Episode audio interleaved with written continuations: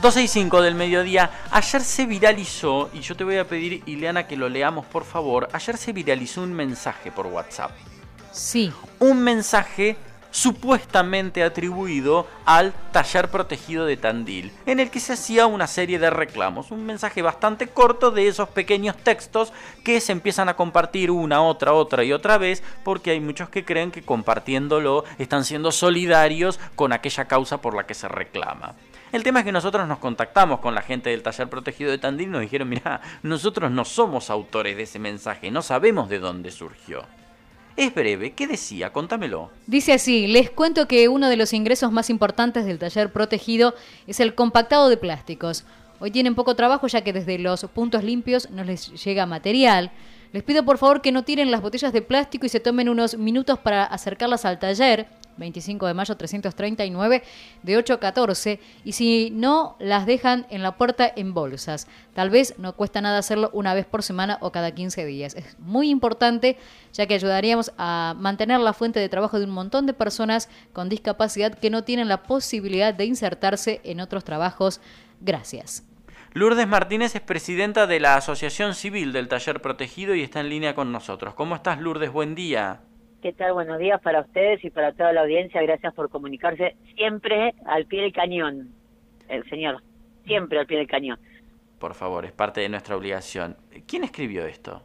Eh, el mensaje que lee, eh, no me voy a acordar el nombre ahora de tu compañera de mesa. Ileana. Es mejor que no te acuerdes y no que se lo cambies. sí, porque la tengo en Facebook todo, pero se me, justo se me hizo una nube blanca. No, antes de que le digas Liliana, Ileana, mejor que no te acuerdes. bueno, Ile, Ile, le digo Ile. Ile, eh, está muy bien. Es así, el mensaje ese, yo no sé si no dice 24 de mayo. Sí, está mal la dirección, de hecho, está mal la dirección. Bien, el mensaje, eh, yo ya estoy más tranquila después de ayer porque empecé a ver la oportunidad en el despiole que se armó. ¿Sí? Y el resultado que fue, hoy a la mañana el taller está explotado de plástico.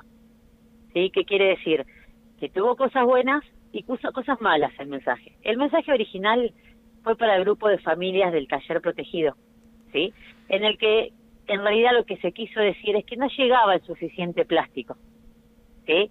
Estas cosas que uno lo, escribe rápido, salió el mensaje, perfecto. Gracias a Dios, o no gracias a Dios, se viraliza ese mensaje. Quiere decir que hay un compromiso de parte de los familiares, de los trabajadores con discapacidad, que es una forma de valorar lo que pasa en el taller, día a día. Bien, hasta ahí pausa. ¿Qué pasó después? Me explota el teléfono con el municipio, y está bien, porque los puntos limpios dependen del municipio. Sí es verdad que está bajando la llegada de plástico a la ONG ¿sí? En el municipio dicen que bajó el consumo. Yo, Lourdes Martínez, profesora de educación física, no estudio medio ambiente, pero ando en la vida diaria como andamos todos y sé que en esta época debería empezar a explotar el plástico. El plástico y el aluminio de las latitas de cerveza, ¿sí? Entonces, de repente, los datos no me dejan mentir, porque antes recibíamos un, un camión todos los días, hoy recibimos día por medio. ¿Está bien? ¿Hasta ahí vamos bien? Sí. sí. Sí me armó la cantidad de plástico.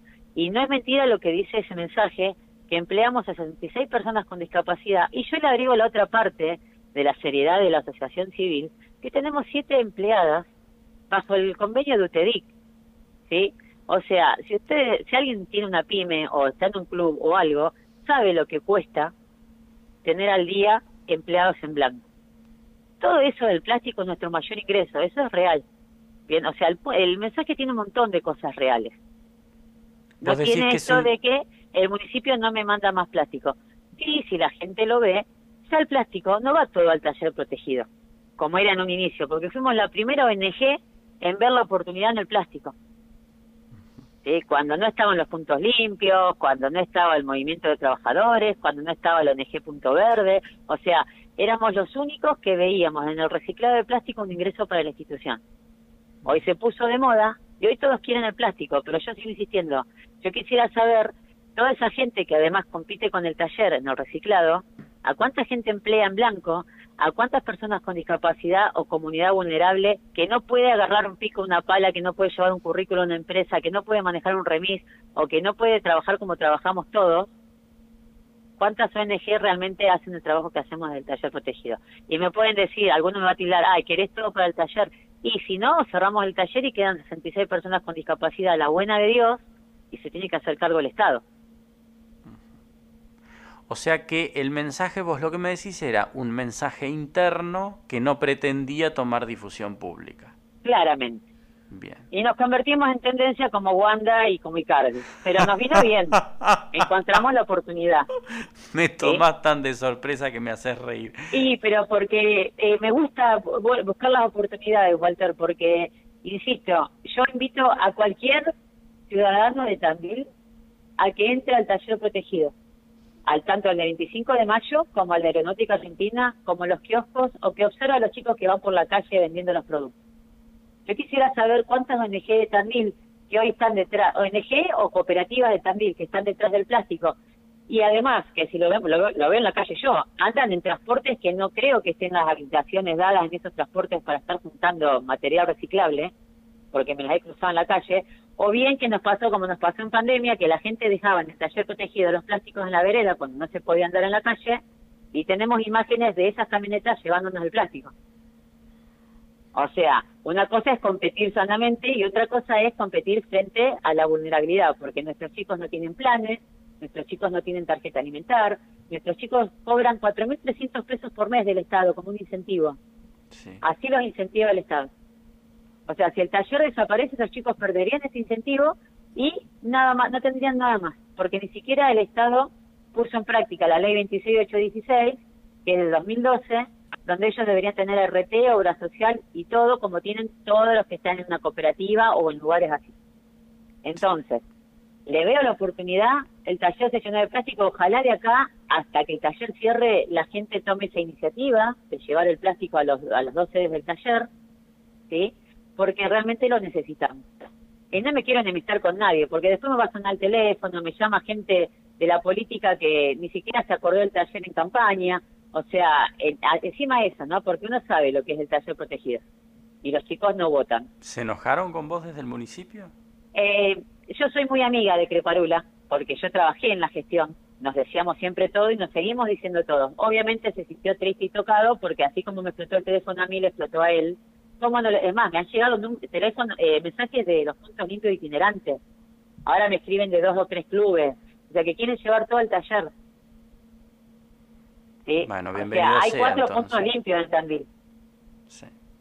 Bueno, bienvenido sea entonces si lo quieren llevar al taller. Al final voy a decir una frase que de tan remanida parece que no significa nada, pero aquello de que no hay mal que por bien no venga termina siendo útil en este caso yo el director de medio ambiente, él sabe que lo adoro y así como lo adoro, como adoro a mis amigos o a mis familiares, cuando hay algo que me molesta, lo digo. Seguramente hay gente que le molesta como soy yo también, pero voy a seguir defendiendo el taller por más que haya sido un error el mensaje. Porque eso hace que la gente reconozca lo que trabaja el taller protegido. Si no, no se hubiera viralizado. Contame entonces finalmente dónde está o en qué lugares funciona el taller para que la gente acerque allí los plásticos. Bien, eh, 25 de mayo 339, cerquita del centro, ahí estamos de 9 a 14, bien. Y si no, todo el día está el galpón, no abierto, pero si uno tiene una bolsa, allá en Aeronáutica Argentina Chapalofú, tiene una bolsa con plástico, la tira por encima del alambrado y ya queda dentro del taller. ¿Sí? O sea, eh, es cómodo colaborar con el taller. Sí nos gusta que vayan al 25 de mayo porque además pueden ver las producciones de las personas con discapacidad en cuanto a plantas, velas, picles, licores y todo eso. Lourdes, gracias por este contacto con la radio. Te mando a un ustedes, chicos, que tengan buen día. Gracias, gracias, querida. Muchas gracias.